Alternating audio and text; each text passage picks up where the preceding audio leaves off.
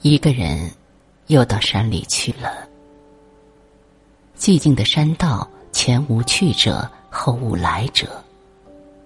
与以往不同，这次是冒着夜色去的。孤影深山，幽塘绵鹤，我几乎不曾这样大胆。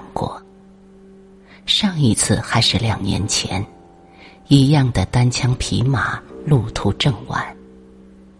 只见两边关山夹持，群峰苍茫，横流如海的云波上，孤月如镜，中天高悬。夜行者当如履鬼从，纵有明月当头，若无绝学在身，心中必生寒色。我第一次觉得安全感如此重要。而当时所有的依赖，只是一台不具感情的车子。倘若此时万顷旷野相夹的路上，忽闪出一人向我招手，哪怕他长发披肩、白衣如梦，我也不会停下。只要他敢飞身扑上来，一定要拼命一撞。不过害怕的事，都是事后想起来害怕。在当时的人，倒可以懵懵懂懂的挺过来。眼下的山路八弯九曲，人车引之，陪我的除了音乐，还有山林的蝉声，故心中虽有忐忑，却不至于害怕。夜间的飞蛾被我的灯光吸引，雪片似的扑向车窗。又雪片似的飞离了。时已立秋，城中依旧炎热，倒是这山里，夜色清凉，风带秋气，一下子使人浮尽昏沉，心神忽醒。到了地方，从车里出来，抬头便见一轮明月，明晃晃的挂在天上，看看周围。已有车子三三两两的停在那里。此时虽不见人，但在这磅礴的深山，能有几分阳气可亲，总不至于过分孤清。群山连绵，围水成湖，山上塔影俏丽，水上月色融融。若论赏月，这里当是家处。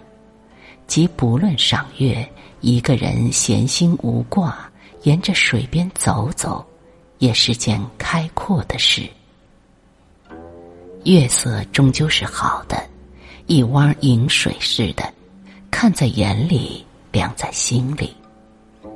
往日常说什么月出东山，毕竟只在笔下，等这会儿实在的看见了。方觉月出东山要比月上柳梢、月挂楼宇妙得多。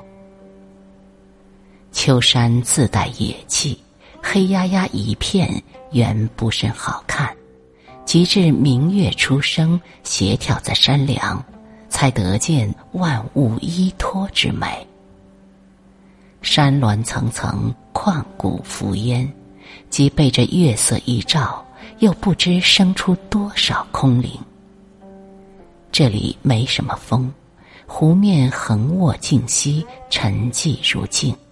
月光入水静寂，将它的明意素意村静柔波，织就出一层吹弹可破的朦胧。我只知月色如水，如今看看这水，才知道水色亦如月。秋山月轮亭塔同立，我与湖水一起，沦陷在这片似梦的情境，不能自拔。秋虫在水畔的草丛低吟，点点星光在天，在水，亦在我清凝的眼眸。所见的一切，高的、矮的，丰的、瘦的，亮的、暗的。已竟然抹平了，同化了，全然融汇于这片水月之国。